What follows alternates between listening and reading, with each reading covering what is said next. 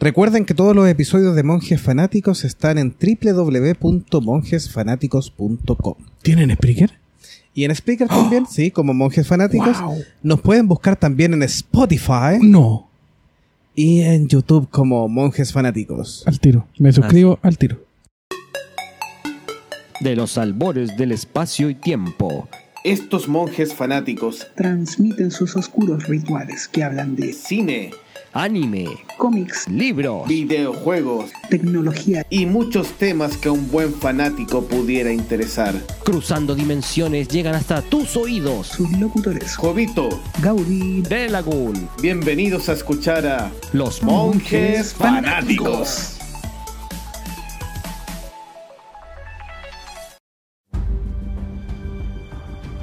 Hola y bienvenidos a un nuevo episodio de Monjes Fanáticos. Yo soy Delagun y conmigo mi amigo Jovito. ¿Cómo estás? Hola Dalagón, ¿cómo estás? Bien, aquí estamos en un nuevo episodio de este programa especial, o mejor dicho, de, de dos tipos especiales, que son los monjes fanáticos, ¿no es verdad? Sí, pues estamos en un nuevo capítulo. Saludamos a todos nuestros escuchas desde todos los lares de este planeta. De tierra, cordillera, de... Principalmente Chile, que- de donde transmitimos, la gente de México, eh, Colombia, España, Argentina. Muchas gracias por Sí, así es. escucharnos. Agradecemos los comentarios también, pues tuvimos comentarios en YouTube, en Facebook también, que nos han seguido en los videos que hemos grabado en directo del podcast y por supuesto con la gente que se ha suscrito y que nos ha descubierto por Spotify. Ya sabes que por Spotify también estamos, todos los lunes lanzamos capítulos, así que ya sabes, solo conéctate en- a tu cuenta Spotify. Spotify. que no requiere suscripción, es gratis, puedes escuchar podcast gratuitamente desde la app de Spotify. Sí, perfecto. Así que ya saben, ya, no hay excusa. Contémosle del que trata el episodio de hoy día para que sepan de qué vamos a hablar. El- en la primera parte, esta semana se ha liberado un tráiler de Spider-Man lejos de casa. Eh, y tiene ahí algunas cositas chiquititas ahí que trae, quiere, Delagun quiere compartir con todos. Y también em, algunas cosas de quién es el gran misterio. El misterio literalmente revelado uno de los grandes misterios de la película, que ya había una- algunas filtraciones de parte de el señor Tom, alias eh, Tom Revelo Holland. Spoilers Holland, claro, Mm. que de la cuenta de Instagram, donde aparecía el actor Jake Jake Gyllenhaal en el papel de misterio, con el traje precisamente que podemos ver en el tráiler. Y se ha abierto toda una especulación de, eh, bueno, los orígenes del personaje, eh, los poderes que va a tener este personaje en la cinta de Spider-Man. Y por supuesto, también hay una controversia ahí eh, de saber si van a, a cambiar su eh, origen o su personaje como tal, porque Sí, todavía eso es un misterio Eh, que no se sabe eh, exactamente en los trailers todavía no se adelanta. Tuvimos recién el, el primer esbozo, la el primer contacto con este personaje. Claro, así que también nosotros como buenos fanáticos queremos un poquito conversar este tema y, y ir dando algunas pistas, algunas eh, curiosidades que trajo el, el tráiler de Spider-Man Lejos de Casa, cuya película se estrena a mitad de año. ¿eh? Y Sí. precisamente motiva también el tema principal de este episodio que vamos a contarles a nuestros amigos sobre los estrenos de películas de superhéroes que vienen para el año 2019. Para que queden preparados por monjes fanáticos para saber qué se viene durante todo el 2019, relativamente confirmado. Se supone que este ya es el calendario final porque hay algunas películas que se cambiaron de año, pero este sería lo definitivo para 2019. Así es, vamos a tratar todo el año en los calendarios de, de las fechas que podamos eh, de, de- de películas. Incluso es más, yo me atrevo a decir, lamentablemente haciendo la investigación de esta, de esta información, eh, ha habido algunas eh, fechas que todavía se confirman como vigentes, por ejemplo, la Liga de la Justicia 2, Sí, ahí que a esta altura ya el partido ya no se sabe si va a existir siquiera la película, o eh, La Mujer Maravilla, 1984, cuyo se, Warner... se cambió de, Sí, de año ya. 7 de junio del 2020, así que ya Sí. lo saben ya. Y también tendremos en la parte final El para broche de los oro. masoquistas. Así es, el broche de oro. Pero le avisaremos con tiempo. Eh, Glass con spoiler. Con nuestro análisis ahí de monjes fanáticos. Vamos a alertarlo, recuerden, con spoilers, así que sí, quédense pero les, va- final. les vamos a avisar hasta, hasta dónde, por si no la han visto y quieren parar. O si les gusta saber ya a qué van, también lo pueden escuchar. Así que son bienvenidos a escuchar este episodio de Monjes Fanáticos. Por supuesto, el chat disponible para tus comentarios y aportes. Y mientras tanto, nosotros vamos con el tema principal, con el primer de los tres temas que vamos a, atacar, a tocar en este episodio. Sí, nos mostraron entonces el nuevo tráiler de Spider-Man, Lejos de Casa, o Far From Home. Eh, parte con la premisa de que el Peter Parker, interpretado por Tom Holland, tiene un viaje ya a Europa con todo su grupo curso, como el, se llama. el clásico viaje de estudio que tienen los, Los gringos, por los lo gringos, la, la escuela norteamericana, efe- efectivamente. Ahora, es bastante lujoso, ¿ah? solo habrá pagado Tony Stark. Puede, puede Guiño, ser. guiño. Puede ser. Quién sabe. ah? Y el asunto es que en este viaje, Tony Stark, eh, perdón, Tony Stark me da con Tony Stark. Peter Parker no le queda otra que llevarse su traje de hombre araña, disuadido por tía May.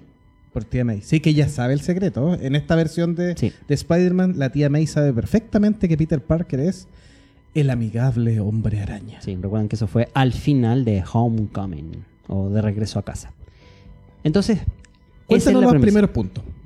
Esa es la premisa. Entonces ya sabe que la tía May apoya a Peter, lo, lo, eh, empuja en cierto modo a hacer eh, temas de beneficencia, a estar eh, eh, comprometido. Y ahí vienen las primeras escenas donde eh, aparece Spider-Man junto a la tía May detrás, a- apoyando una causa ahí sol- solidaria, recibiendo un cheque ah, no, para la fundación, en fin. Así que hay todo un coqueteo de por medio. ¿ven? Luego vemos a Peter eh, haciendo sus maletas para lo que es el viaje. Y ya tenemos el primer Sí, hay un- referencia geek. Hay un toquecito ahí para los fanáticos. Sí, porque en una de las manijas de esa maleta hay unas iniciales, ¿ya? ¿Cuáles que son? la BFP. Y para quien tenga claro los orígenes del personaje, estamos hablando del tío Ben, Benjamin Franklin Peter. Perdón, Mm. Parker. Wow. Parker, Parker. Parker, Parker el apellido. Así es, pues ese las, el nombre completo del tío Ben. Así que ahí tiene un pequeño guiño ya, sabiendo de que esa, esa maleta sería del propio tío Ben.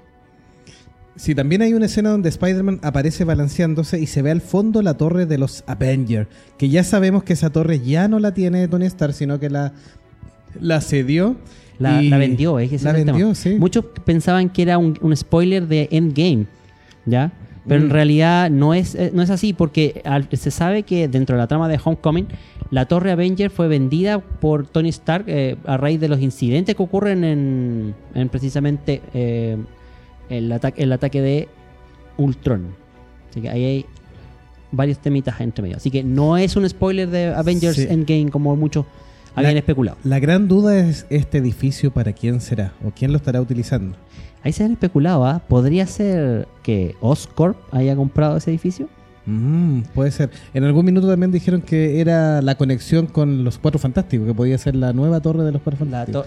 sí. Pero ese universo todavía no está fusionado. Sí, no, no, no. La Torre Baxter aquí no puede entrar todavía porque de hecho hay probabilidades de que eh, los Cuatro Fantásticos no entren hasta no más, eh, no, no antes del 2021 a la posibilidad de, de ingresar al MCU como cinta o como algún tipo de, de cameo al principio. ¿ya? Les damos saludo a Jano González que nos dice buenas noches monjes y también nos dice hoy estamos conectados y ampliando el séquito desde Paraguay. Saludos Jano entonces. Saludos a, a todo Paraguay y a ti, Jano. Gracias por la compañía. Sí, por estar desde allá escuchando. Así que, eh, ¿qué otra cosa aparece ahí en, en, en lo que es el tráiler de Spider-Man? Bueno, tenemos una escena graciosa ahí de, de lo que es el pasaporte, de- de- bueno, en lo que es la el embarque a aduana, de donde Peter tiene que entregar su pasaporte.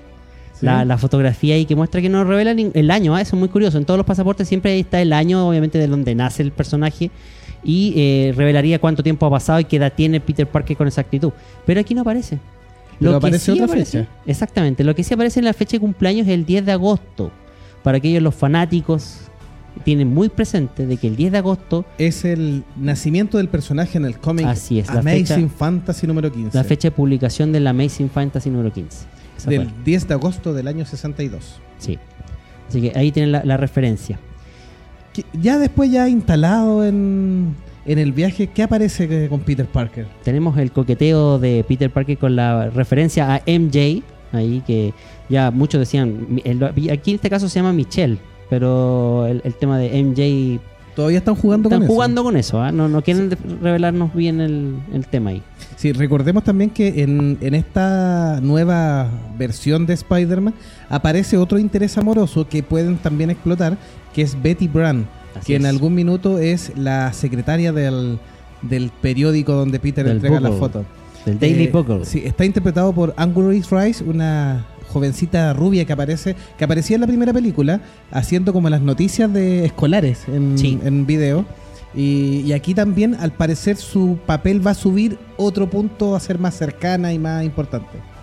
A lo mejor ahí con la conexión o con Ned Sí, también sale con el gordito una- también con él, sí. Dicen ¿Quién que es la novia. Ah, me echa el gordito, Ah, la hizo mira. toda. Se lo quiere comer aquí el gordito. Está interesante, ¿no? La- ahora, los chicos se quedan en un hotel que estaba bastante a mal traer, un hotel, un hotel común y corriente, que es el hotel de Mateis, ¿ya? que hace referencia precisamente a uno de los grandes escritores que tiene la saga de Spider-Man, eh, John, eh, J.M. de Matisse, que destacó en varias historias entre los años, o sea, entre los 80 y 90 en esa década, y en especial por una de las más recordadas por los fanáticos. ¿Cuál sería, don Sergio, que se nos une aquí a la, a la transmisión? De Mateis. De Mateis, ¿Te acuerdas sí. de ese Eh, la- la- escritor? el escritor, sí, de- sí, sí, pero no me acuerdo la saga muy bien. Sé que fue una saga muy importante dentro del, del canon. Es la saga de El Craven el Cazador, la última cacería Ah, de la Kraven. última cacería de Kraven, Que es una sí. de las. eh, muy icónica porque es una de las grandes derrotas que tiene el hombre araña. Exactamente. En, en su historia, como superhéroe. Sí, en el trailer también se ve ya enfrentando a los enemigos distintos personajes con, con la habilidad de dominar los elementos. Claro, lo que pasa es que hay- aquí es donde entra, ya un poquito vamos haciendo misión. Antes de presentarnos al villano principal que sería esta historia, ya se ve a Peter eh, teniendo primero el encuentro con Nick Fury. Exacto. ¿ya? Aquí Nick Fury se encarga y vendríamos a hacer eh, el relevo de ser el tutor en Europa de lo que hacía Tony Stark en la primera película. De encauzar a Peter para que sea el superhéroe que tiene que ser. Lo, lo conoce, le indica y que tiene que pelear con unos elementales que aparecen en la película. Que al principio se podía de- decían que podría ser Hydro Man, eh, Sandman o Moltman, que eran personajes villanos clásicos del Hombre Araña. Pero en algunas referencias es muy probable que sean elementales mágicos, de origen mágico. Y que eso también cambiaría mucho la historia del villano principal de esta historia, que sería el personaje de Jake Gyllenhaal Misterio. Que hay una, hay una referencia muy importante que aparece María Hill con Nick Fury disparándole a. eh, A me, me parece que es Sandman. Perdón, Sandman no. Eh, ¿Cómo que se llama el, el que domina la Tierra? Sí. Y si se dan cuenta, las balas no rebotan. No, Que es un punto muy a favor, porque recuerden que este, el, el- el hombre de arena absorbía las balas. Sí. Pero aquí eh, no, las balas pasan, pasan de largo, que es algo que está muy bien logrado, porque recordemos que el malo tenía un pequeño trabajito por ahí que Claro. no podemos seguir adelantando. De hecho, por eso algunos especulaban que eh, este villano tendría más relación con, con poderes místicos. Ya lo vamos a hablar un poquito por ese lado. Y que sin embargo, hablando de los elementales como tal que salen en el tráiler, serían Hydro, Hydron, el señor del agua, Magnum, el maestro de la tierra, que el que te Exactamente. referías tú, Hellfire, enviado de fuego, que no sale precisamente en el tráiler, pero todos especulan que la escena donde sale Spidey con un traje negro sería Ah, para prueba de fuego, claro. Exacto. prueba de fuego, claro. Y Zephyr, que es la maestra del aire, que también sale en uno de los... Aunque hay que dejar en claro, bueno, para los que son más, más metidos en, en el cuento, eh, que cuando se hizo la Comic Con de Brasil, mostraron los trajes y mostraron la descripción de cada traje, y ahí decía que el traje negro se llamaba Spider-Man Noir. Por, Noir, sí. por si acaso. Por hacer referencia precisamente al Spider-Man Exactamente. Noir que era el de- Spider-Man Noir de- este del de- multiverso. del multiverso. Sí, es como el Spider-Man de- del 1930. Pero que era un espía. Sí. Claro. Que es un espía que pelea contra los nazis. Y, y el chiste de- del- Spider-Man Noir es que donde él estaba siempre había viento porque su, su chaqueta siempre se movía Se con el viento. claro, sí. Se oscilaba con el viento. Y que de hecho también hay una referencia porque el, la persona que le hizo ese traje Spider-Man es precisamente Nick Fury. Exactamente. Así que ahí tenemos la, la relación en todo esto. Nuestro amigo Felipe Tapia nos dice: Para mí que la película va en que Misterio, ya vamos para allá con Misterio, se hará pasar por héroe, con eventos arreglados y Peter tendrá que enfrentar eso. Y pregunta si nos gustó Homecoming. A mí me gustó, eh, encontré un buen equilibrio en el Spider-Man, a pesar de que es un Spider-Man bastante más millennial. Exacto. Eh, bueno, para hablar y todo para transmitir, pero eh, también la parte acrobática que domina muy bien Tom Holland eh, se hace muy natural. Así que e- Sí. eso me gustó Sí, porque pues, por- los movimientos propios de él. Así que. Claro, él practica parkour entre otras cosas, entonces eso también sirvió para hacerlo más, a- claro, más hacerlo más atlético en esa escena. Además que Homecoming tiene muchas cosas de Sam Raimi que me encantó. Que logró De- hay hay- hay espíritu, tan, sí. tan cosas bonitas de Sam Raimi que lo encontré precioso. La escena del barco es una remembranza a la escena del tren De- tan icónica. Es tan hermoso, está tan bien logrado. Obviamente que como este Peter Parker es más chico, no logra completar la hazaña. Tiene que ser ayudado por obligatoriamente por, por, Iron Man. pero no, no hay otra forma de, de- explicar lo bonito que es esa imagen y cómo se unen dos universos tan bien hechos. Sí, sí. De hecho, no sé si eh, eh, lo leí por ahí o, tal vez sea solamente invento mío, pero creo que en algún momento pidieron alguna mm, asesoría a San Raimi. Yo ta- sí, yo, yo supe que se- no, la, no- mi- no estuvo en producción, pero sí. la misma asesoría que se pidió para Sam Raimi, que de, Sam- de Sam Raimi en Homecoming, se, también se plasmó en Into the Spider-Verse Ah, perfecto, sí. y en el juego. Que ahí los canonizaron básicamente a los personajes. Eh, Esa fue la gracia, el gran bautismo en el universo del MCU. Exactamente. Sí, eso es un gran, gran guiño para los fanáticos del arácnido. Sí. Y luego, bueno, ya no aparece el villano, o, o no será villano, esa es la gran duda. Misterio interpretado por Jack Gyllenhaal. Sí, tal como Y- decía Felipe sí. Tapia aquí, eh, tenemos el desenganche, ¿no es verdad? Sí, eh, en los cómics de hecho hay una parte donde, donde Misterio, lo vamos a ver un poquito con más detalle después, Misterio efectivamente se trata de hacer pasar eh, o derrotar a Spider-Man para él tomar el, el manto del héroe, él quiere reemplazarlo. Exacto, sí, ese- e- esa es su visión al principio. Mm. Esto es de origen, de hecho vamos a, a comenzar un poquito más de ese punto el detalle. Así que, bueno, como les decíamos, el, tenemos el tema del traje negro que originalmente había sido diseñado para la araña escarlata eh, Ben Reilly, ya en este momento, por Nick Fury en, en su momento, el traje de Noir que después habíamos conversado. Esos son como los detallitos, los guiños, y hay un par de guiños mucho más específicos, pero que en realidad no vale la pena mencionar.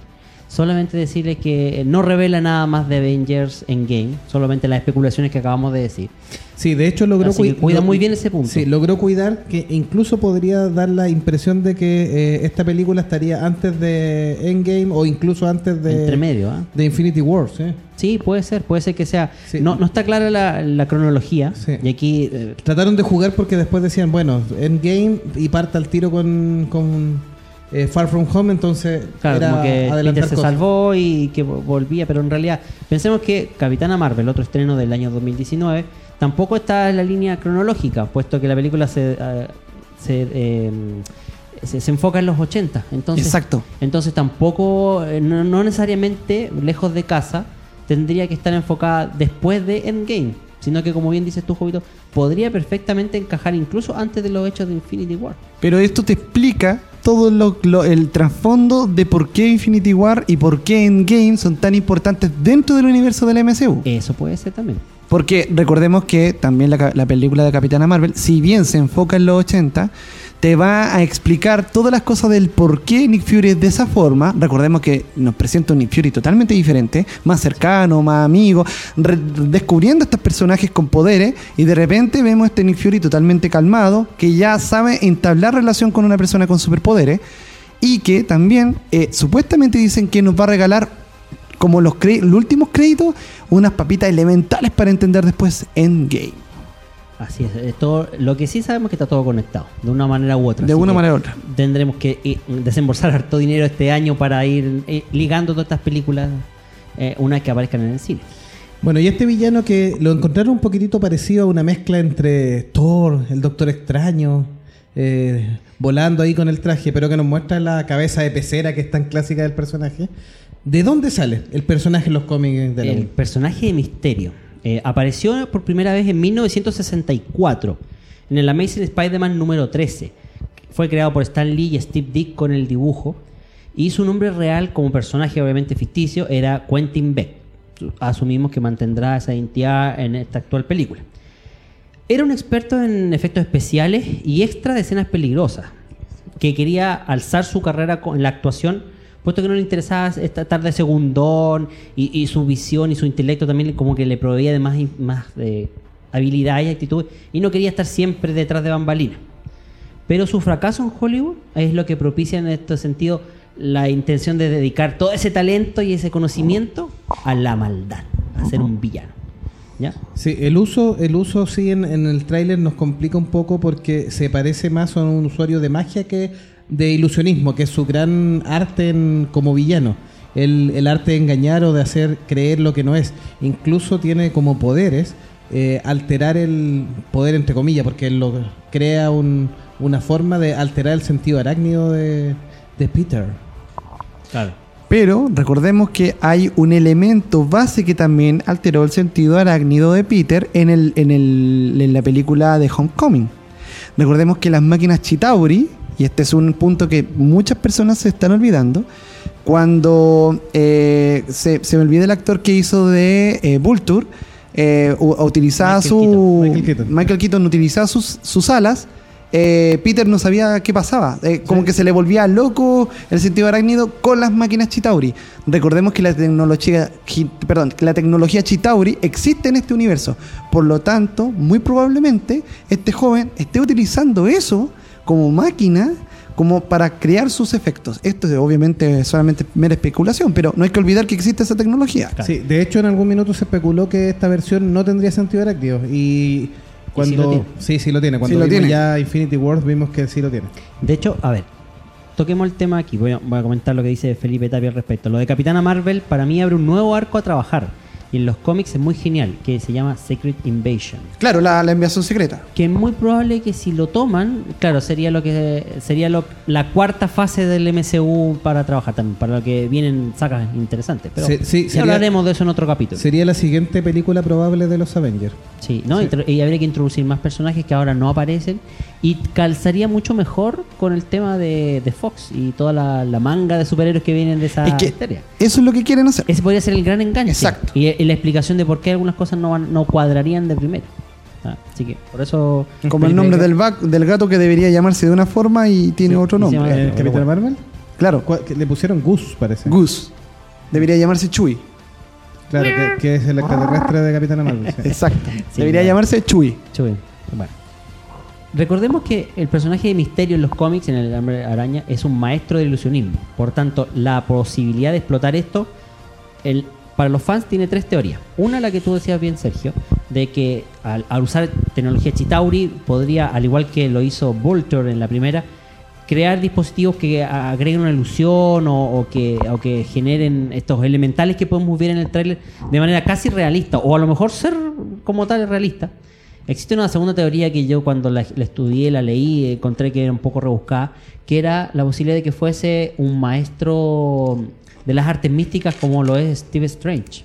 Sí, sí, eso es un comentario que anda rondando bastante. Y, la- y por ende, que haya sido tal vez anterior al Doctor Strange, pero que haya sido desterrado o exiliado de la academia por The Ancient One. Lo cual le daría la posibilidad de manipular algunas artes místicas, pero obviamente no al mismo nivel que el Doctor Rarito. Hay una cosa que también hay un, bueno, este es más para los que estamos más metidos con el universo Marvel. En la serie de Agent of Shield hablan de que antes de que llegara Thor, recuerden que los ajardianos vivían en Noruega. ¿Cierto? Según la Sí, sí, sí, mitología. la- Según la mitología dentro la de Tierra. MCU. Y de la Tierra se supone que Exactamente. la gracia. Entonces, posiblemente, dicen, recuerden que habían antiguos asgardianos viviendo acá. ¿Qué pasaría si este fuese un asgardiano? Podría ser. con tecnología porque sí. están demasiado... Recordemos que la, la mayoría de las cosas de, de Thor, el mismo Thor ha dicho, tengo tecnología tan fantástica que para Que ustedes sería magia". magia. Claro. Sí. Aún así, también existe la tercera te- eh, teoría, o que vendría más cercana al personaje original de Misterio, que es eh, que sea simplemente un, un ilusionista que, que haya desarrollado sus propios ar- artefactos. Que, por ejemplo, eh, eh, en los cómics, el, en este caso Quentin Beck, se dedicó a estudiar al hombre araña para poder reemplazarlo originalmente, para hacer eh, matarlo y, tomar él su lugar. Y por eso logró, entre sus conocimientos de, en efectos especiales, química y otras más, desarrollar un, un gas que podía neutralizar el sentido arácnido de Peter. ¿Ya? Que obviamente lo iba a usar para confundirlo y es una de las características de esto de colocar una serie de gases paralizantes, de confusión, que, que permitían al hombre araña nublar sus sentidos para poder atacarlo de manera imprevista. ¿no? Sí, eso es el motivo del que, que usan la cabeza de pecera también para protegerse de esos mismos de la gases. entidad y, y, claro una como, eh, dentro de las gracias que tiene también como de- amo de la robótica era precisamente como bien dices tú la, la pecera hasta que tiene en la cabeza que le permitía tener un sonar para poder moverse entre estos gases de colores visión sin tener ninguna preocupación dejando a ciego a cualquier otro que no tuviese dicho casco o- Dicha tecnología, claro. exacto y obviamente el respirador para poder atravesar estos gases sin ser afectado por los mismos Sí. Además, modificaba su traje para incorporar armas, rayos láser, algún tipo de misil de portátil, lo que lo hacía extremadamente peligroso. O sea, cada vez era más agresivo en términos de su, de su indumentaria y eso también le, le- le propiciaba ser un villano bastante molestoso e irritante para el propio hombre araña. Sí, después de finales de los años 70, eh, el villano misterio en los cómics cae en una debacle donde se utiliza bastante poco y es el ya cercano a finales del- de los 90 donde Kevin Smith eh, lo vuelve a reflotar y obviamente que en un cómic eh, de, de otro personaje Marvel. Que en este minuto está medio botado, pero que hablamos de Dark Devil. En un cómic de Dark Devil ahí quise, como dices tú, Kevin Smith re- retomarlo con la misma idea. Como ya se había aburrido un poco de que Spider-Man le ganara siempre, más allá de, de todos los problemas que le traía al hombre araña. Decide que lo, lo introduce en la historia de y también provoca varios conflictos y, y trata de desprestigiar precisamente. Incluso se alía con el Kingpin en esta gran historia que trata de, de ser un símil o un remake de, de una de las grandes sagas de- del Diablo Rojo, que es eh, eh, Reborn, precisamente. Y eh, genera bastante más problemas a- al hombre sin miedo de lo que parecería.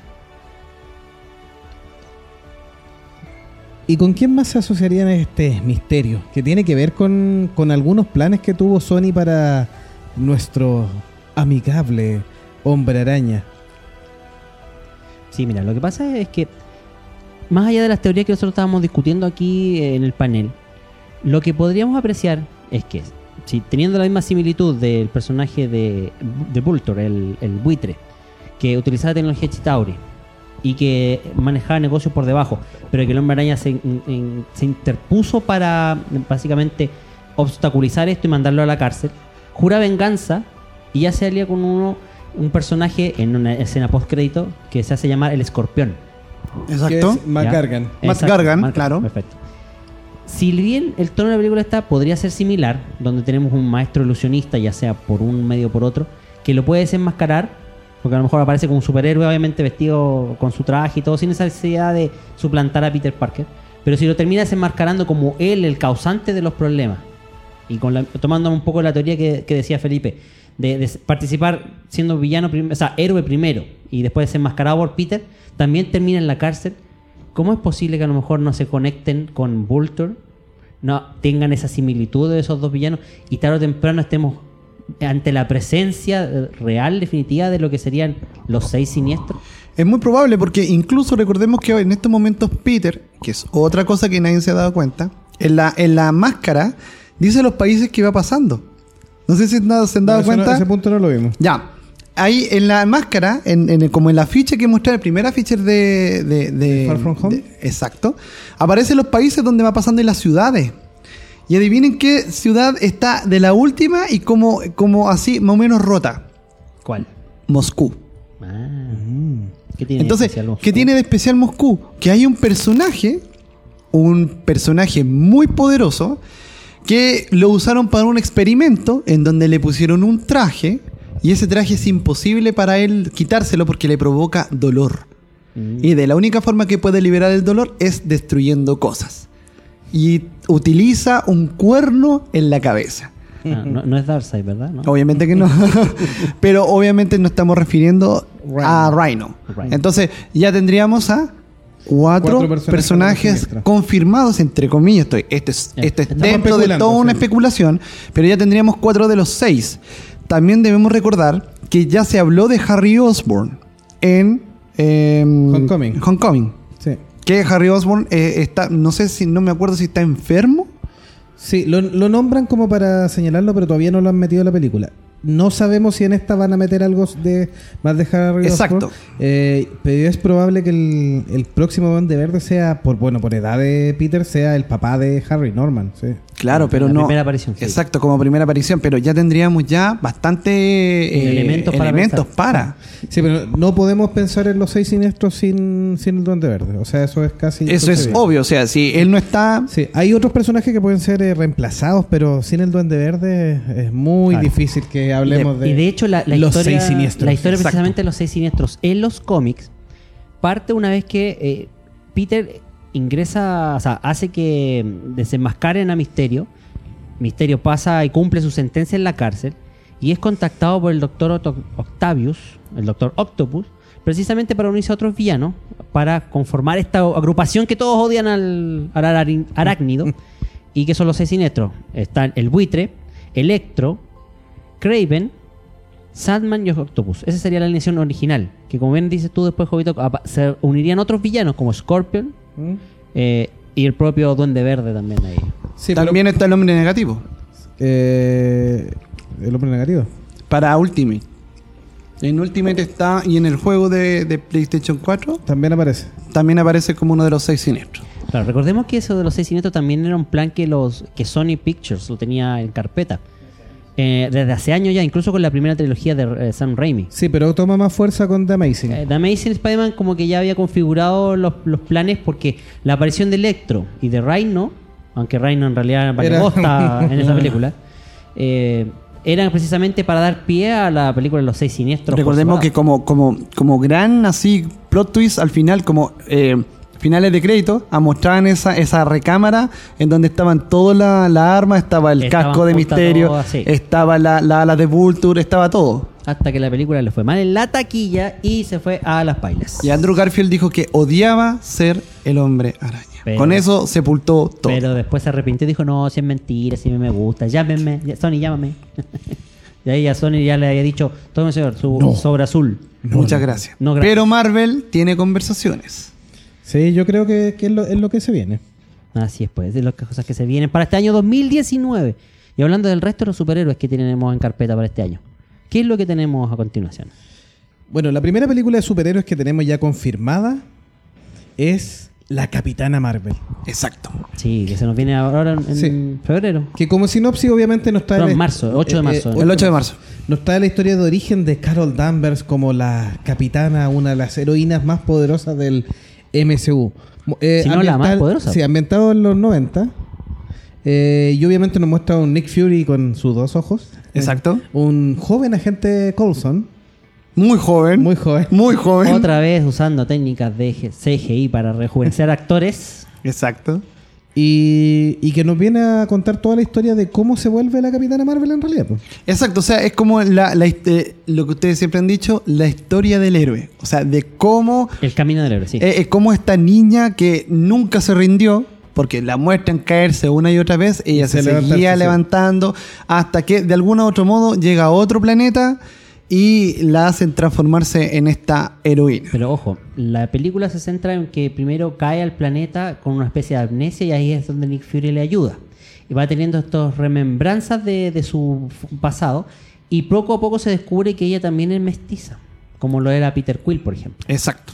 Así que ahí está el tema de que no, porque simplemente la embuyeron nomás o, o le dieron un anillo mágico y tuvo superpoderes. Oh, qué feo. y era Esmeralda. Claro, y era Esmeralda. No, no, no, señores. Así que ahí de a poco se revela y tiene mucho más sentido en su historia. Y claro, la conexión finalmente nos tiene que dar el por qué es tan poderosa y por qué Nick Fury la llamó al final de Infinity War. Y un punto. spoiler, spoiler. Re- No, y, otro punto. Hay que recordar. Ella dijo: Yo puedo saber quién me miente. Cuando le pega el golpe al- en, la, ca- en la cara a la velocidad, perdón, a la abuelita en el, Ah, en el metro. abuelita Kree. Eh, mu- muy, muy buena No, esa Skrull, imagen. ¿cómo es? No, Skrull, Skrull, Skrull. Porque ella es Kree. Porque Sí, ella ella escribe. exactamente. Sí, esa es Mita Kree. Esta, mitad sí, esta película tiene varias, varios puntos. Uno es mantener el buen nivel que han tenido las películas individuales, sobre todo con Black Panther. Eh, segundo es el primer intento de un personaje femenino fuerte en solitario de lograr un batatazo por el lado de Marvel. Ya vemos que en el lado de C Wonder Woman lo logró y lo hizo bien. Así que es el intento. Y además se tiene que eh, calzar adecuadamente, porque nos tiene que contar toda esta historia de origen para hacernos partícipe del personaje y después engancharla a lo que va a ser Endgame. O sea, la escena post créditos de Capitana Marvel o el final de Capitana Marvel tiene que engancharnos ya a Endgame. No hay otra alternativa. Sí, lo más probable que a mí parece desde ese punto de vista sea una gran película de marketing para Endgame. Hay algo que a mí me tiene con mucho hype, es que por fin veo en una película que respetan los cuatro trajes de un superhéroe. Lo encontré demasiado bello el, el hecho de cómo está tan bien tomado el, el- el traje de, de- de Carol Danvers, cuan- en la del Moicano cuando está en el Sí. espacio, el traje verde cuando era cadete de los Kree, claro. el, el traje de, de azules cuando es capitana Marvel de por sí cuando eh, estaba metida en la Fuerza Aérea. La Fuerza, sí. Eh, Es impresionante lo hermoso que está tan bien cuidado. Sí, ahí tuvieron que revelar rápidamente el traje rojo, sí. porque- Sí, no tuvieron que hacer. Porque el verde, verde- empezaron a reclamar. eh, Sí. rápido. Sí, pero que lo que le reclamaban nunca habían leído ni siquiera un, un no. cómic de, de- quedado Marvel. ahí es está la imagen final. eh, claro, y ahí está el gran desafío para el neófito o aquel que le gustan las películas solamente, porque eh, está claro que lamentablemente las películas no han llevado a una mayor lectura de los cómics, a, a comprar más. Entonces, Exacto. Lamentablemente, muchos que criticaban, como bien dices tú, la, la historia, o en este caso el traje de, de la Capitana Marvel, era porque no sabían que ese traje sí era de ella, eh, en alguna etapa distinta así a- al personaje que se muestra en todos los pósters, o en, la- en Instagram, en fin, donde lo republican.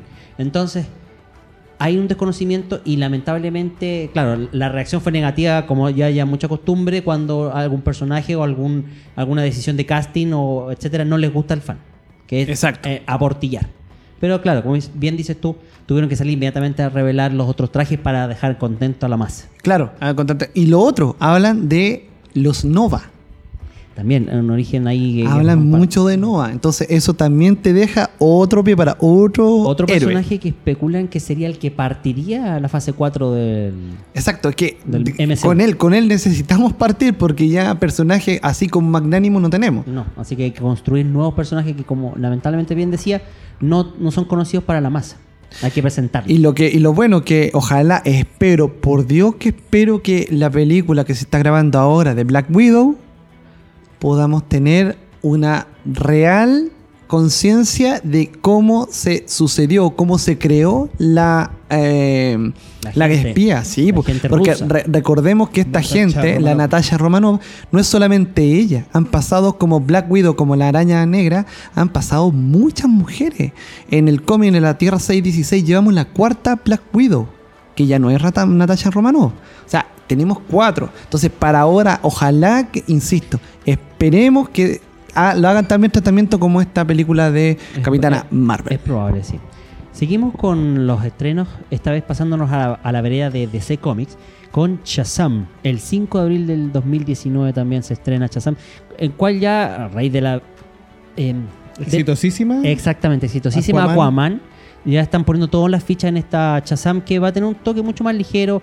Eh, De hecho, la- el mismo trailer que se reveló hoy día, me parece que fue, eh, al- alude justamente a eso. Un, un héroe que no, es- no es tan serio. Es que es un niño. Exactamente. Es que es un niño, y, ¿no? eso, y eso conviene aclararlo, ¿ah? porque muchos van a pensar, ah, pero es que este superhéroe es tan absurdo, quiere, quiere imitar el humor de Marvel. Y no, No. pensemos que aquí es un niño de 12, 13 años que Exacto. se convierte en superhéroe por una obra mágica, que en este, en este caso una palabra mágica que es Shazam. ¡Shazam! Así es. Sí, hay que, hay que, a ver, los que, los que no han visto y todavía quieren saberme un poquito de, de la historia, no más que de la historia, de la forma en que se comporta Shazam, pueden ver en Netflix eh, Young Justice, la primera temporada, en el episodio 5 y 6, si no me equivoco, o por ahí. Sí, aparece, un- aparece Billy lo- Batson. ah, y, y los dejan un rato, estos jóvenes justicieros, que son los sidekicks de los héroes principales, Sí. los dejan un rato a cargo de Shazam.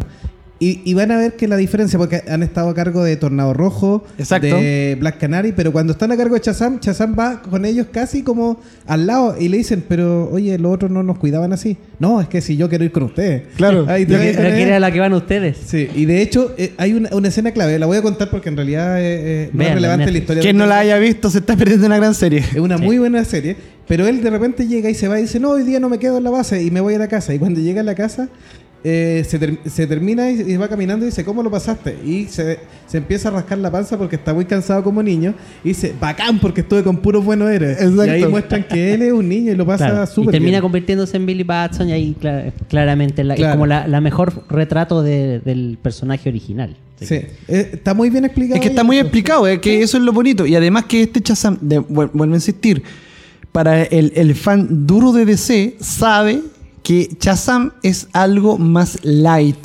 Está bien, sí. tiene el poder para sacarle la cresta a Superman, lo tenemos muy claro. Tiene la fuerza de un montón de héroes y un montón de mitología detrás de él Sí. para transformarse en el héroe que es, pero básicamente todo eso enfocado en un niño de 12, 13 años, Claro. en nuestra época, en donde quizás juegue, haga baile de Fortnite, está pero demasiado impecable. No, está bien. Y está bien. come chicle. Así es. Que eso lo van a, lo van a mantener, que eso fue un, un chiste que se lo pegaron en los años 90, me parece, que cuando empezó a, a esta tontera del chicle y que Batman en muchas veces de la Liga de la Justicia le decía, Oye, Oye, ya, pues, pues, eh. enchúfate donde estás. Claro, o sea, no, no. Es Y- como el profe que le decía, oye, ya, pues. Claro, y- era, y, y- y era Superman quien le decía, oye, recuerda que tiene. ¿ah? Recuerda, Recuerda tiene razón. tiene como 12 años, 13 años. Claro, no, está bien. Así que dirigida por David F. Sandberg, así que vamos a ver cómo viene. Yo le Y tengo con Zachary Levy, el gran comediante norteamericano, en un papel que le viene Ya, anillo al como dedo. anillo al dedo. Yo Sí. cuando escuché a Zachary Levi tenía, de, de verdad, debo decir, no le tenía fe. Pero cuando vi los trailers, de verdad dije, este, este es Shazam.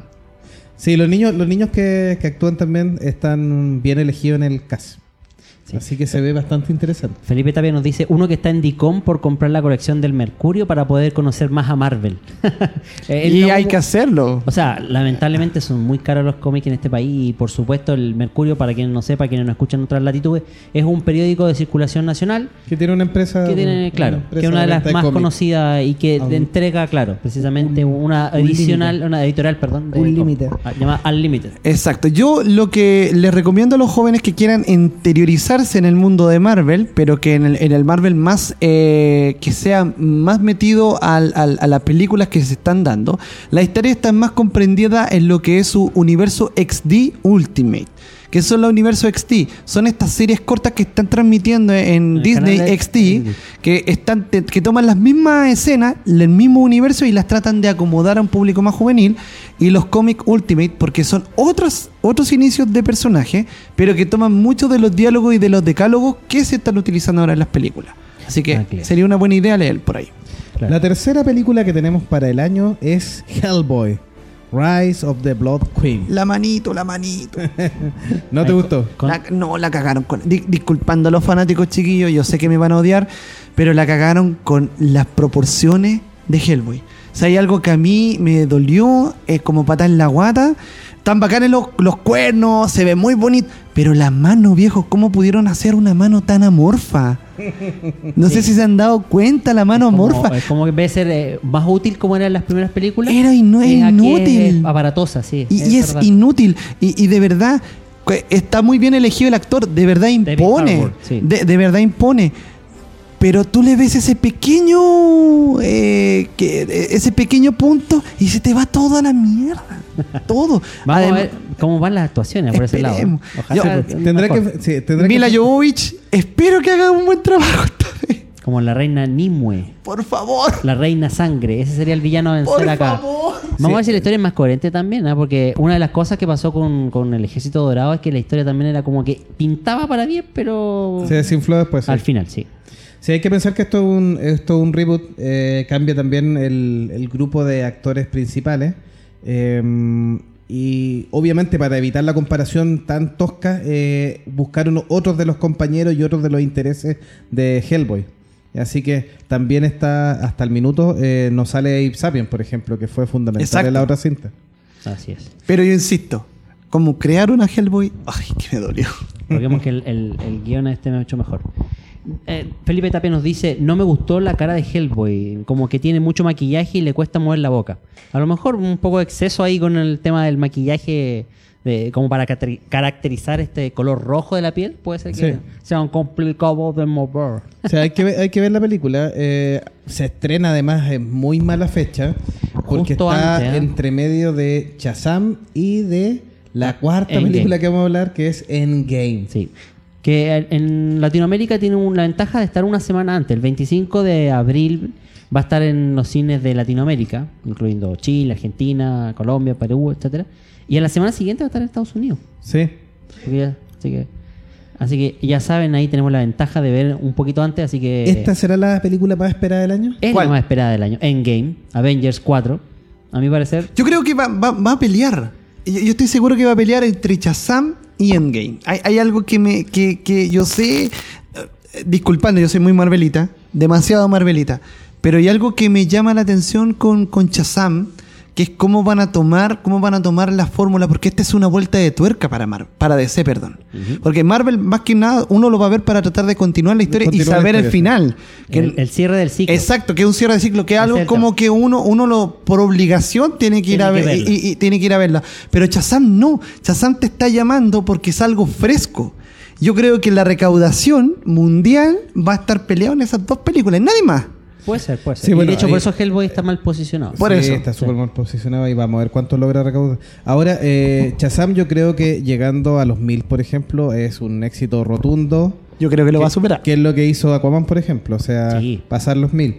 Ahora, eh, Endgame tiene que superar la barrera de los 2050, Sí, po. que fue lo que hizo Infinity War. Y sabes qué?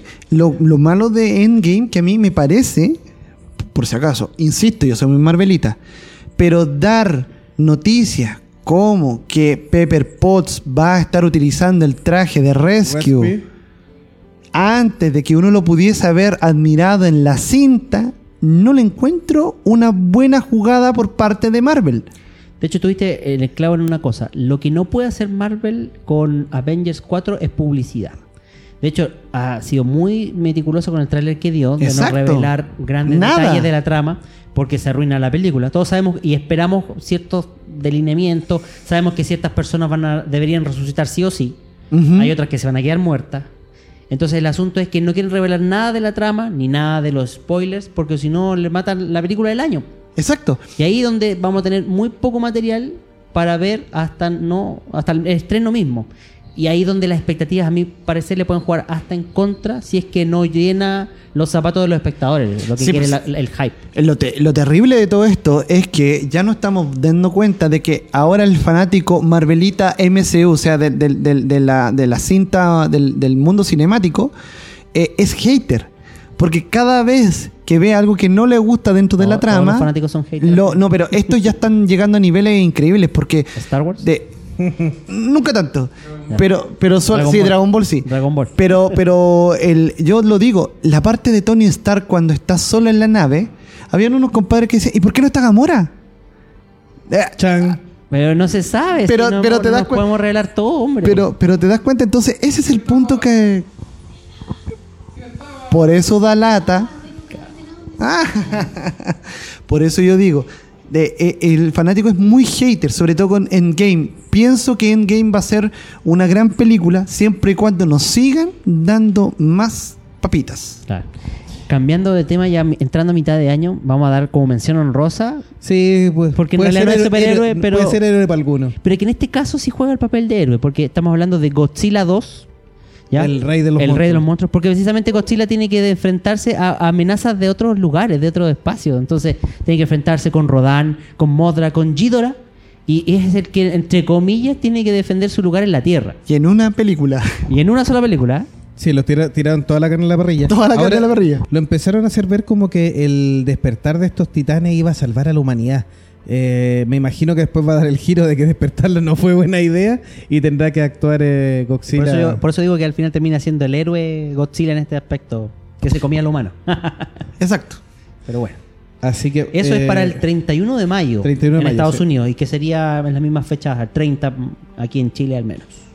Y luego seguiríamos, al fin, ya dicen que es fecha definitiva con X-Men Dark Phoenix. Originalmente para febrero de este año, pero Sí, que terminó terminó siendo moviendo. moviendo para el 7 de junio, tenemos la historia de la Fénix Oscura, que es continuación de la saga Es la que viene de, de X-Men de Apocalipsis. Y puede ser la última, la última, el último esbozo ya más Fox dentro de la saga de X-Men. De hecho, los primeros rumores sobre el tema de que ya, siendo que en este en estos meses debería confirmarse la fecha finalmente, o sea, perdón, la compra finalmente de Fox por parte de Disney, es que los planes serían elim- eliminar el, el- todo lo que son los mutantes de, de Fox.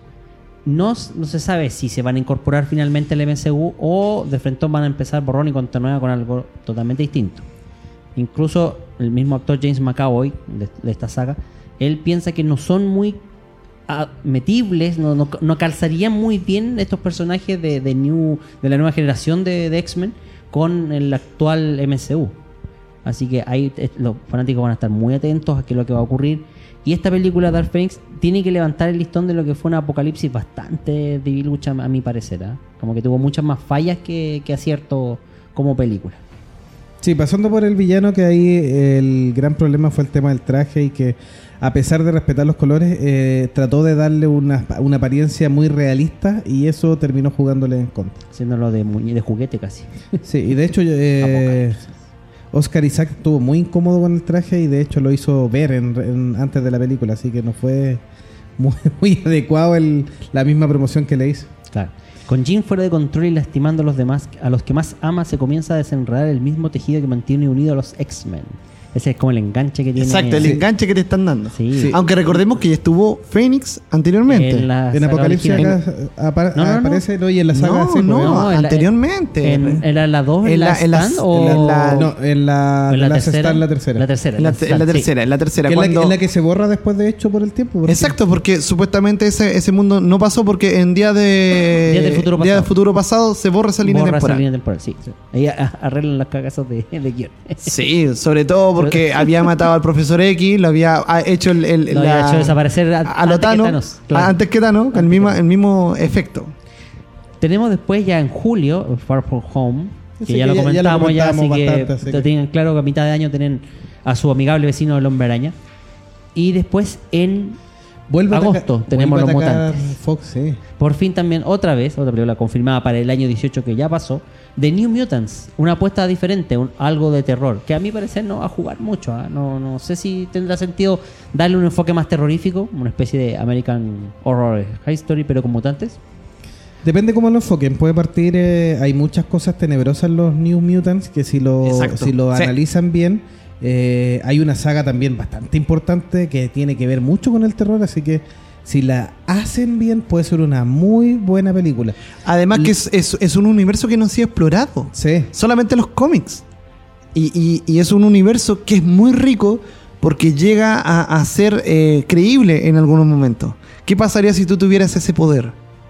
Claro, sería tremendo, ¿ah? Sí, ¿no? y de hecho la- los actores elegidos también son bastante, a pesar de ser juveniles, son bastante potentes. Sí. Sale a- eh, Anya Taylor Joy, que es la que sale en Fragmentado y en Glass, eh, o The Witch también, como Magica, Sí. la hermana de Colossus. Eh, Macy Williams, que viene con todo el éxito de lo que va a ser Game of Thrones, como Wolfbane. Charlie Heaton de la serie Stranger Things, eh, como Cannonball. Henry Saga como Sunspot, entre nombrar algunos, por ejemplo. Claro. No, ahí tenemos una apuesta que en realidad está en la tómbola de lo incierto, ¿ah? que puede gustar mucho, ser una grata sorpresa o tal vez algo terrible. Sí, vamos a ver lo que trae Josh Bond. Eh, estos dos puntos son clave también para la autorización de X-Force, que todavía está ahí pendiente.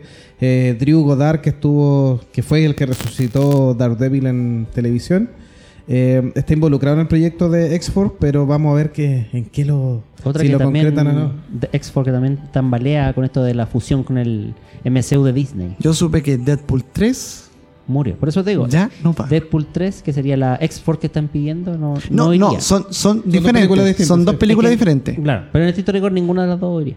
Claro, Stricto Eso- rigor, eso ninguna de las dos. Al día de hoy no, no va. No va. No, pero Ryan Reynolds te- eh, dejó algo muy claro con la foto del chiste de Gyllenhaal y eh, ¿cómo que se llama? Wolverine. eh, Hugh Jackman. Hugh Jackman con el chiste este del, del, Del suéter. del suéter, eh, feo.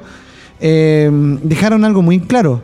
Donde dijo, el de al lado, si aparece, yo también voy detrás. El que está a mi otro lado ya no va más.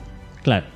O sea, hay que pensar de que si está Gyllenhaal ahora en, en Spider-Man, muy probablemente Ryan Reynolds sí aparezca. Esperemos como de Aunque yo creo que algunos lo quieren en- de, de vuelta como linterna verde. ¿ah? Ojo que hay pildoritas que dicen que podría aparecer en Endgame posiblemente. Eh, el el No, Deadpool, ¿Deadpool? No. No, yo creo que no. Yo Vamos, que vamos, no. vamos Es lo que quieren los fanáticos, pero Sí, eso no va a pasar. Y se cierra el año con los estrenos de superhéroes con la película eh, menos esperada, pero La que nadie pidió. pero eh, que puede tener un, un muy buen desempeño. Se aleja totalmente del estereotipo más eh, comercial del resto de la otra cinta, Sí. que es eh, The Joker. Joker. Es una Con Joaquín a- Phoenix. apuesta que tiene Warner y que lo está ratificando con Aquaman, que viene siendo a películas independientes no conectadas unas con otras, universos alternos o líneas alternas de historia, porque ya esto de que fusionarlo a todo y hacer la Liga de la Justicia no funcionó. Entonces quieren probar con historias diferentes a ver si alguna le da el palo al gato y por ahí meterse en la carrera y, seguir eh, desarrollando. Y esta historia de Joker es una de las historias de el archienemigo de Batman, por supuesto, una historia de origen que ya tiene claro de, de que habla de, la exploración de la historia de Arthur Fleck, que sería este Joker en particular que se está desarrollando. Un hombre ignorado por la sociedad y con eh, no solo eh, un carácter valiente, sino que más bien ahí tiene toda una historia adversa detrás que amplía la película y que sería el leitmotiv que lo impulsaría a ser finalmente el gran e icónico villano de El Encapuchado, Enmascarado. Sí, o sea, eh, el éxito de esta película, o el mediano éxito de esta película, podría abrir eh, la, la noción a películas independientes de cada. O sea, y no tan si interrelacionadas. llegara a funcionar, a mi juicio, eh, películas como Ave de Presa que están confirmadas, películas eh, como Suicide Squad 2 eh, y, y continuaciones de ese estilo, ya tendrían más sentido eh, haciendo desarrollo a, los- a esas líneas en particular, no mezclándolas como lo hicieron con Batman, Superman, Aquaman, etcétera pero sí tratando de tomar historias alternas. De hecho, la misma de, de Matt Reeves con The Batman, que ya sabemos que sería una historia de un Batman más joven, y por eso no aparecería Ben Affleck, siendo que Ben Affleck todavía sigue siendo El Batman de Warner. Batman, exactamente. Así que tiene más- un poco más sentido ahí. Me pasa lo mismo que eh, explica- expliqué la, la- la- la vez pasada con The Joker de Joaquín Phoenix. Han spoileado tanto la película ya últimamente. En, en la forma de, pro- de promocionarla. Eh, de pro- sí, como que ya. la película no- completa. como sí. que ya, ya, por último, ¿qué vamos a ver en el cine? Ya lo, lo encuentro desproporcionado. Sí, pero mira, el- conversando un día con un, con un conocido, eh, para no atribuirme a ser su amigo, pero conocido que se dedica en el mundo de publicidad, eh, me decía que también el- el- la estrategia que están haciendo es tirar toda la carne a la parrilla, pero eh, fuera de contexto, sin diálogo, sin nada. Entonces es como, tú viste todo, pero ¿sabes de qué es la película? O sea, y ahora- ¿sabes Y eso- esa, es una, es- esa es una nueva forma, porque tenéis la, la- tenéis varias alternativas. La, forma tradicional de un tráiler que te entrega los elementos principales y todo eso, o por ejemplo lo que hacen con Cloverfield en algún minuto, Ah, sí. que es no mostrar nada, No mostrar nada. o lo que de repente también ha, ha tomado como política Netflix. Que te dice, no, voy a trabajar en un proyecto. No, ¿y para cuándo? No, les cuento. Y aparece el otro mes. Mañana se estrena tal proyecto. O sea, te, te, te vuela la cabeza con una rapidez así asombrosa. Sí, pero- y pero- esto estaría tomando una, una vía nueva de promoción que es, mira, ¿queréis ver? Toma, ve. ve. No Ahí está todo. Sí, no andas poniendo pistola, bueno, está todo, está todo. Pero tú no tenías el contexto, no te... Entonces, guion. que hay otro tipo de expectativa. Y Como puede querer enganchar funcionar, más po. porque el personaje que en este caso es de bajo presupuesto, no tiene grandes efectos especiales, por ende se trata de la premisa de enfocarse en la historia, de querer darte una historia que sea tal vez mucho más coherente, mucho más eh, especial y que a lo mejor sirve de enganche. Claro, y además que hay que pensar de que si es una película aparte y no está ligada a las demás películas, No tiene por qué caus- cansar con no otras tiene por cosas. qué causar, con, claro, con otras cosas, porque recordemos que ya tenemos un Joker en Suicide Squad. Sí, que no tiene por qué ser, por eso te digo, coherente con este Joker. mismo, sí. Pero recordemos que también en el cómic te dicen que no hay solamente un Joker. Hay tres. Hay tres. Hay tres. Así. Sí, bueno, los, los cómics de DC de este último año han estado bien buenos en relación a, o sea, todo lo que ha sido Renacimiento ha estado Bastante bueno. Bastante bueno. Imaginen, el cómic más vendido del año fue Superman. Eh, sí, ¿no? Y, y con historias aparte también y historias de mundo, mundos distintos, historias cerradas también bien Bastante exitosas. buena, sí. Sí. Y en la parte de las series no le ha ido mal porque todas las series de Warner, a pesar de lo que los pueden encontrar simple o ligeras, tienen renovación de temporada. Sí. El Arrowverse, eh, de hecho, rápidamente confirmó que todas las series siguen. Eh, un Black, Black Lightning que también le fue bastante bien. Eh, Increíblemente bien. Apoyada por, por, por Netflix y con una serie como Titans y lo que viene ahora de Doom Patrol o la patrulla condenada que ya ahora ya nadie la mira así con recelo incluso hasta los crespos de Raven ya no me molestan Oye, sí, Fue una- una, una cosa muy rara que me pasó viendo Titans es que vi el primer capítulo así con, con hater, afán, haciendo, tratando de hacer la mierda pedazo a la primera. al tiro a la primera y me voy a creer que no pude, viejo. La, la actuación de, de esta niña como Raven la encontré preciosa. Eh, La, la actuación de Chico Bestia, la raja, la, la Starfire, viejo, se te llega a olvidar que es morena y, que que tiene trepa, rulo. ¿cierto? que Y la peluca rara que le puse. se, se- se te olvida, se te olvida per- per- perfectamente. No, y de hecho, tú, eh, tú te quedas. con- La primera imagen que te muestran de, de Dick Grayson, tú decís, y este chiquillo imberbe no tiene ni un peso. Este flaquito Y de- Sí. a, a los 10 minutos, porque tú, tú lo encontrás re flaco y se ve mucho más chico, de hecho. de Sí, la- mucho más chico. Joven de lo que Y- parece, sí, obvio. No, y después imbuido con el traje, vamos a hacer un poquito de spoiler, imbuido con el traje, es una serie brutal, además que patadas, Y está muy- sangre y se acabó. está muy bien hecha. él, no escatimaron, o sea, Tiene mucho chocolate. ay, no, no lo voy a hacer fami- lo voy a hacer familiar para No, la gente. No, chao. esto No, no, es para no. el fans que quiere palo y, y, Y ir que al le hueso, gusta la, la oscuridad de DC en, en sus series, sus tramas. No, que- lo encontré, de verdad, es que yo llevo poco viéndolo, porque de verdad que iba con toda la ganas de hacer mierda el primer, y no pude. No, o sea, es no, que no, me encantó bueno. O sea, tanto. hay que verla, hay que verla. Sobre todo el hecho de, que como te presentan la historia, inmediatamente con la caída de los de los Grayson vola- voladores. de los Grayson Sí, voladores. o sea, se entiende ahí el trasfondo para dónde va. Demasiado Pero esto, esto es para capítulo un próximo programa. Sí, ¿no? yo creo. Sí, ¿eh? Podríamos conversar de Titans, ¿ah? ¿Quién sabe? ¿Quién sabe? Felipe Tapia nos dice, Marvel no, no se debe mandar la gran Batman v Superman, mostrando a, a Doomsday y a todos cómo sabíamos que te- iba a terminar. Claro, si nos muestran mucho. Referente a Event Game, sí. Sí. Eh, Ma- Marvel en este minuto es como los candidatos que calladitos sacan más votos. Sí, porque si dicen algo, van a perder la, la- fans la van jodiendo, así que entre menos muestran mejor. Así que esto es lo que tenemos para el Sí. año Eh, 2019. El Joker se estrena superhéroes. cortito el 4 de octubre del, es la fecha 2019. planificada. No sabemos si aquí iba a llegar acá a Chile todavía. ¿eh? Yo espero que sí. Sí, sí. sí, Debería llegar. Sí. Así que está bien.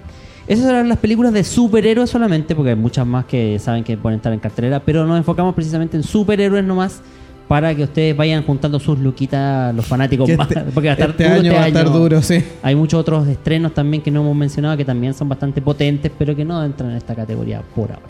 Así que los vamos a mencionar en un próximo ca- capítulo. Y a partir de este minuto están avisados que vamos a comentar Glass. eh, vamos a tirar algunos spoilers porque somos malosos y a nuestros fans. Así que le damos las gracias a Sergio. Gracias quiso Sergio que se retira porque, no ha visto, la Glass. película y no quiere saber de spoilers.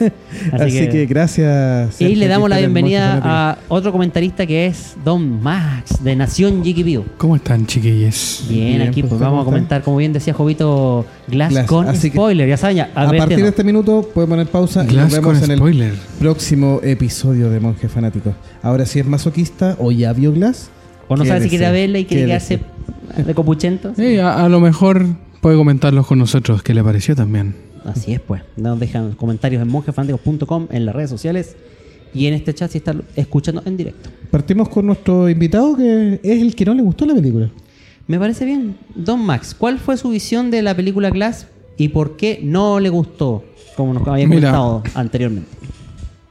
Como lo hablamos en nuestro Geeky Review, que se puede encontrar en nuestro fanpage, el cual ha sido muy polémico, por así decirlo, junto con el de Dragon Ball.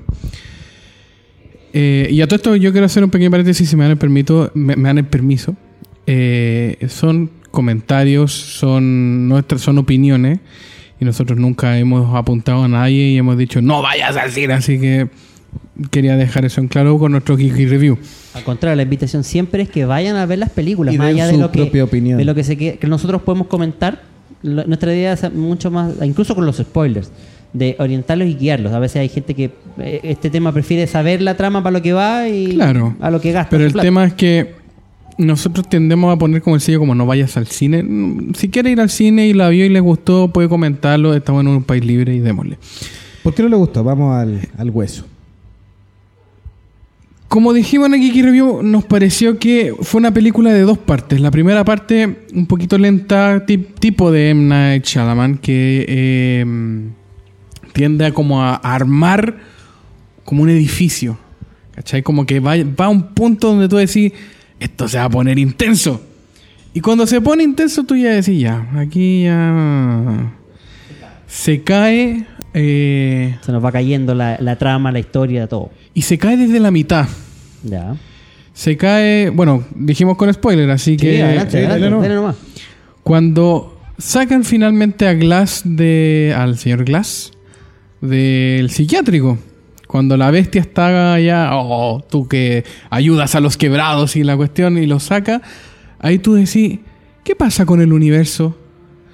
Yo en ese minuto cuando estábamos en el cine yo decía, estamos hablando de la bestia, un weón que mató gente dejamos pasar por eso. Dejamos, olvidamos todo de que en la película Fragmentado mató a dos niñas, que mató gente en el zoológico. Y estamos viendo una película totalmente nueva aparte, con una organización que aparece de la nada, que no te la cuentan ni por si acaso, justo al final que es como, siento yo, y, quizás me estoy enredando mucho, que Shanaman como que se sentó y dijo, ¿cómo cierro? La organización, listo, ahí está, armemos eso, listo, pum, pum, cerrado la, la ruta más fácil, listo, ahí está. ¿Cachai? No sé si, si sintieron lo mismo ustedes. Don Jovito, ¿qué parece, ¿le parece si usted sigue con la- el comentario? Sí, a ver, em, yo creo que va construyendo bien la película. Lo primero que hace es llevarnos a qué, o, o darnos una noción de qué es lo que ha sido de la bestia en este eh, pedazo de tiempo que no sabemos de ella después de Fragmentado.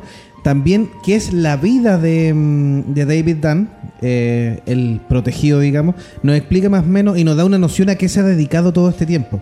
¿ya? Eh, como justiciero y todo, y va construyendo. M. Night Shyamalan eh, es de mucho diálogo, es de mucha conversación, tienes que seguir siguiendo la historia en el diálogo, entonces bien complejo.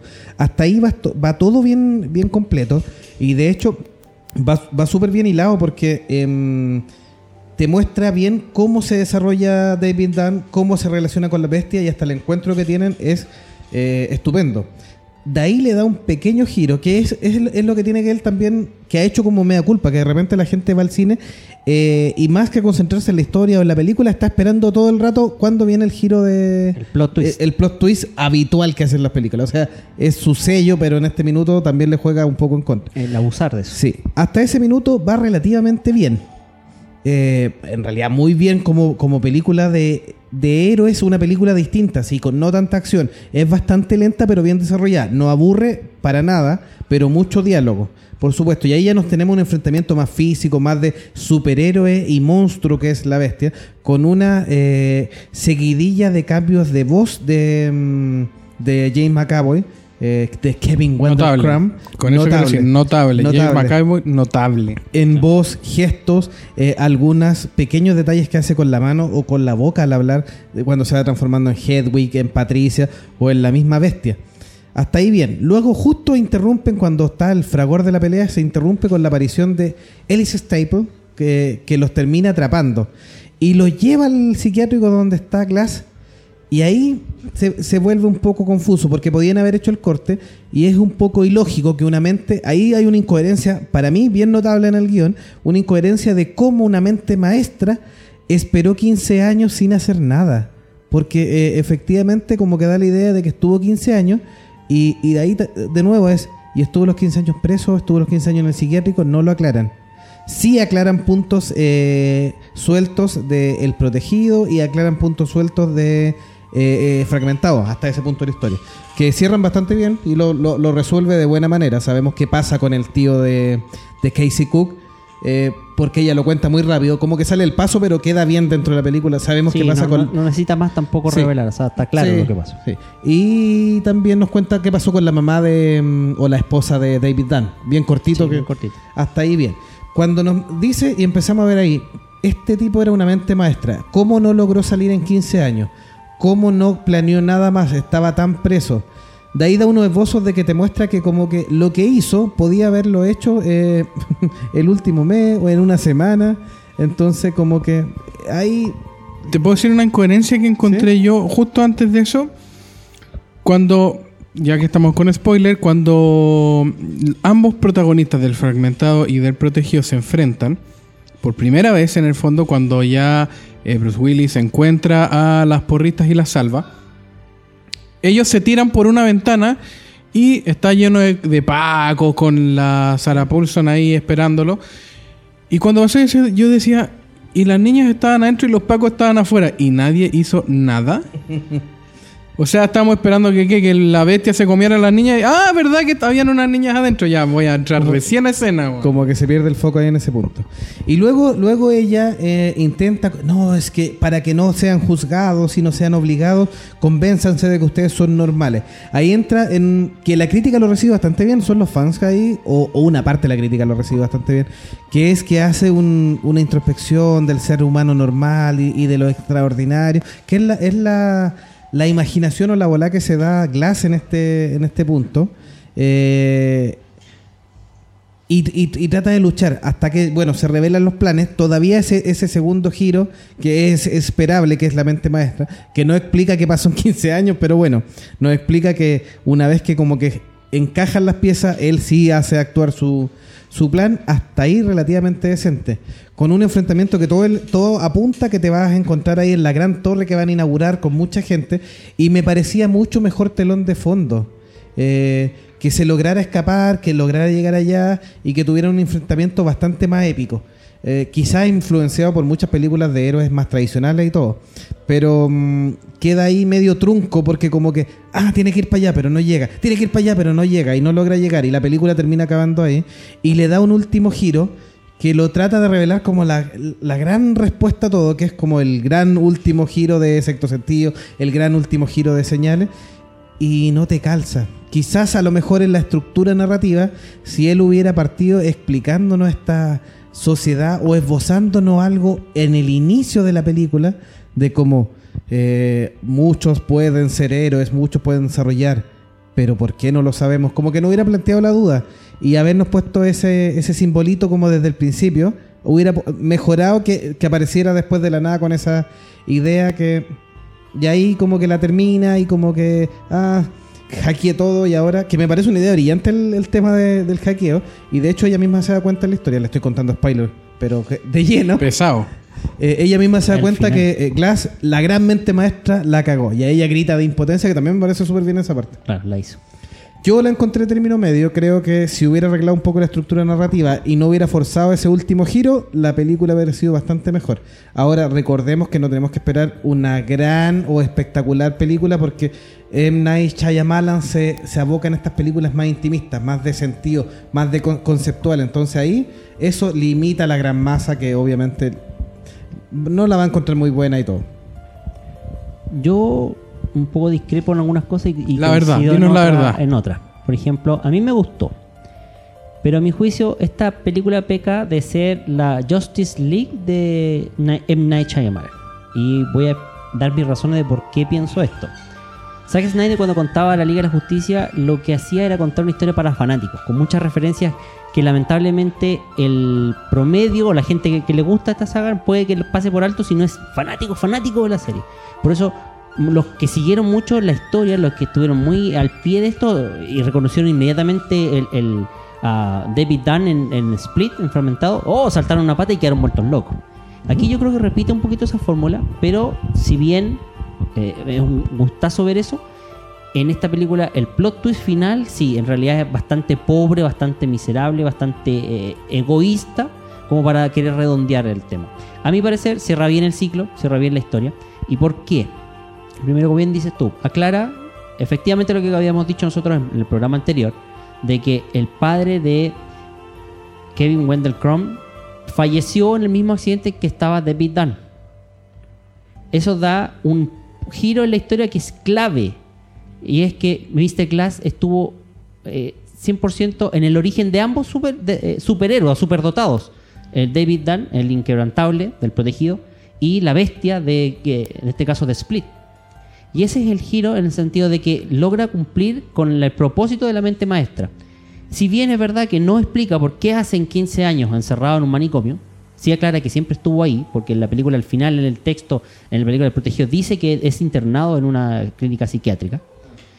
El asunto está en que la película del protegido hacía ver de que el propósito, o sea, mejor dicho, lo que hacía Mr. Glass, el de Aya Price, era buscar sus- el sentido de su existencia en este ser inquebrantable.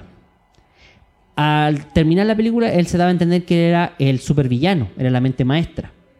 Pero a la vez como que él sentía que algo más hacía falta. Me atrevo a decir, y, es, en ese sentido es ahí donde calza con lo que digo yo que es, es Justice League, porque Justice League tú tienes que completar cosas que como fanático sabes, no como espectador. En Mr. Glass, solamente cuando él reconoce la imagen de la bestia, que también tiene los poderes, poderes especiales, sobrenaturales, entiende que él como mente maestra, él también era superdotado y era habilidoso, y ahí era su gran poder. David Dunn tenía un poder, y él siempre supo, y siempre su propósito, en el protegido incluso lo, lo indicaba, era mostrarle al mundo que existían estos seres. Lo que él no sabía era cómo era hacerlo hasta que encontró, y la explicación la da en, en la símil que hace siempre con los cómics.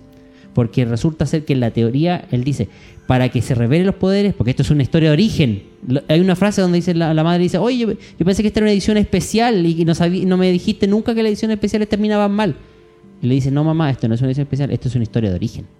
La historia de origen siempre te muestran al héroe enfrentando a su, a su contraparte, a su némesis. Lo que muchos no entienden, lo que muchos no, no llegan que eh, la contraparte aquí no era David Dunn. La contraparte realmente terminaba siendo esta organización que te la muestran al final y que te muestran de que esta organización tenía como propósito mantener el equilibrio. O sea, que sí existían seres superdotados, super habilidosos, que se convertían, y la misma doctora lo dice, en posibles dioses. Pero ellos tenían el propósito de enmascararlo. Ahora, ella quería ser más benevolente y, de, entre comillas, convencer a estos neófitos superdotados de que en realidad era simplemente una enfermedad psiquiátrica de ellos. Pero claro, Elijah Price era mucho más inteligente y por eso lo hackeó, le, le bypassó, le, le propuso dos seres que en realidad los podría haber convencido. De hecho, a David tuvo a punto de convencerlo y los, flash- los flashbacks que él tiene son precisamente como para compararse y decir, oye, en verdad hay fisicoculturistas que levantan lo mismo que yo, hay gente que hace, puede hacer lo mismo que yo. Pero habían ciertos poderes, ciertas habilidades que él no necesariamente tenía, eran imitables por otras personas. Entonces, tiene un plot twist que es muy espectacular, pero en la historia se muestra tan malamente, yo creo que está tan mal grabado, porque quiere ser hiperrealista en su universo superhéroe, que a mi juicio coincido con el, en el tema de que esta película parte muy bien elaborada y los últimos 30, 45 minutos se desinfla porque no se entiende nada. Y para entenderla pasa lo mismo que en Justice League. Tienes que armarla con cosas de otras películas y que el fanático fanático podría estar de acuerdo. Pero aquel que haya visto las películas una vez, las anteriores me refiero, no, no va a cachar a la primera. Y realmente ahí podría quedar bastante decepcionado porque es verdad. Todo el mundo que dice voy a ver una película de superhéroe esperaría la apoteósica lucha entre dos héroes. Aquí no era la lucha, y eso se revela como digo en, en una sola frase, no es la lucha de Elijah Price contra David Dunn. Era la lucha de Elijah Price contra la organización que trataba de O contra el mundo normal, en realidad. Claro, de opacar a estos seres individuales que estaban escondidos, que estaban recién en la, al principio de la evolución y que no pasaban, o sea, no eran visibles. Él quería que los, los vieran. Y el video que terminan, eh, eh, ¿cómo se llama esto? Divulgando los eh, coprotagonistas, que para mi gusto no tienen ningún otro papel. Eso lo encontré patético, perdón. que es una de las partes más malas. eh, lo- eh, Anya Taylor-Joy en su papel de Casey, eh, el hijo de David eh, y la incluso la madre de Laia son personajes que no te sirven de nada ¿Sabéis qué? Yo, yo, y hasta perdona, la escena final. Perdona que, que te, te interrumpa. Ahí yo siempre, cuando estaban en la pelea de entre los dos protagonistas, yo decía, ¿y, dó- y estos tres que están en escena? ¿Qué están mirando el cielo? Na- ¿Qué, digo- qué están, están jugando a las bolitas? ¿Qué, no weón? tienen ningún aporte excepto al, al Cosas muy puntuales, sí. Ah, no, yo, yo diría que ni siquiera eso. O sea, la escena final donde se, se entiende que ellos tres reciben el, el video y tienen el deber de divulgarlo al mundo, es la única escena crucial de la película. El resto, sáltatela. Olvídala. No tiene ningún sentido. Y de hecho son cortitas. Y qué bueno que sean cortitas porque me las alargaran dos o tres minutos más, sería muy patética la, la participación. Bueno, como dijo Monje Icónico en algún minuto también, eh, el director tiene la mala fortuna que los estudios de repente en la publicidad publicitan sus películas de otra manera y ahí eh, sugestionan o condicionan las- las expectativas del público. mucho, sí. Y aquí a lo mejor nos vendieron mucho el hype de la gran película de superhéroes y en realidad a lo mejor es la gran película de cómics de... O sea, como historia de origen, yo vuelvo a insistir, es una película que está muy bien hecha en ese aspecto. La historia es muy compleja, pero em, está muy eh, eh, en un hilito. Y eso es una gran falla dentro de la película. A la larga, si yo les comentaba a los chicos tras bambalinas, si hubiese llegado unos 15 años antes, esta película hubiese calzado perfecto, porque tiene el mismo tono del protegido. Incluso Split es más rápida y más actual. Entonces, es más coherente, es más, es- es ordenado. Es el- más de la actualidad de las de las superhéroes. El tema de la bestia, aunque tampoco es muy entendible. O sea, si tú ves Split sola sin entender nada más, tampoco es una película que tú la logres entender a la primera. Entonces, si la, una de estas tres películas hubiesen sido estrenadas más o menos juntitas en el 2000, 2000 algo, hubiesen matado así tal cual como estaban, como Puede trilogía. ser, puede Pero así como está ahora, en realidad tiene hartos elementos en contra Glass. Mira, cabe señalar que nosotros cuando fuimos, cuando partió, bueno, la crítica la hizo pebre esta, esta película, no, no tanto como los fans, que a los fans le encantó a, a la mayoría. Y cuando nosotros nos sentamos y estábamos viendo, nos pasó que decíamos, ¿por qué la crítica está haciendo bolsa esta película? Porque lo que estoy viendo es tremendo, es genial. Lo primero- Es- la primera hora Sí, es la primera. genial. Hasta la mitad es genial. Después de la mitad, cuando ya se empieza a disfrutar, tú decís, ah, ahí está por qué la crítica la, la hizo tan polvo. Es que por eso te digo, le pasa lo mismo que le pasó a Justice League. Justice League no es una película mala. Al contrario, tiene una muy buena recaudación, una historia bastante coherente, pero el asunto está en que está demasiado. eh, tiene demasiados huecos de aire en la trama que si tú no los rellenas por tu cuenta, que te hace trabajar el espectador, en realidad se vuelve una película casi sin sentido. Y eso le pasa a la parte que mencionas tú, cuando es que ya empieza a- Mr. Glass a, ejecutar su plan, pierde todo sentido la trama así visualmente a primera vista. O sea, tú tienes que tener claro los antecedentes que yo les di hace poco, como para tener claro que el propósito de la Press terminaba siendo ese y no el otro, el que todo el mundo creía. Y ahí donde en realidad, como Justice League, eh, eh, tiene el mismo sim. Así que. Bueno, invitamos a todos los fanáticos a verla y a dejarnos sus comentarios y esperemos que les haya gustado o, bueno, si les desagradó también que hiciéramos un comentario con tanto spoiler, nos, nos cuentan ahí para tenerlo en cuenta para futuros programas. Así que, Así es, pues nos palabras finales. Bueno, un, un saludo a Felipe Tapia, a Hanur, eh, saludos a, a chicos, a gente en Paraguay que está escuchando esta transmisión o, o que va a escuchar eh, el podcast en algún momento en su Sí. oficina, en el auto, donde quiera que estén, que- a la hora que quieran. trabajando o haciendo cualquier cosa. Así Así que, es, un saludo para todos. sí, cortando el, el pasto en el jardín, lavando la losa. Sus palabras de despedida, don Max. No, quiero agradecerlos por darnos esta oportunidad. Eh, a nosotros nos gusta estos super domingos, así que sigan escuchándonos siempre los super domingos que están terriblemente buenos. Hasta un próximo capítulo, monjes fanáticos. Nos Chao. vemos. Que estén bien. Hasta la próxima. Chao, chao.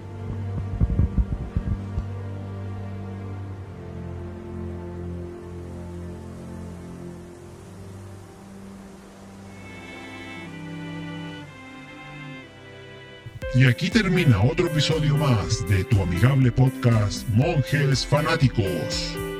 En el próximo episodio hablaremos de otro tema de interés para ti. Y recuerda que somos fuente de información sobre tus películas, series o personajes favoritos. Y que este programa está hecho por fanáticos igual que tú. Gracias por compartir este podcast y nos oímos en un próximo episodio. Hasta pronto.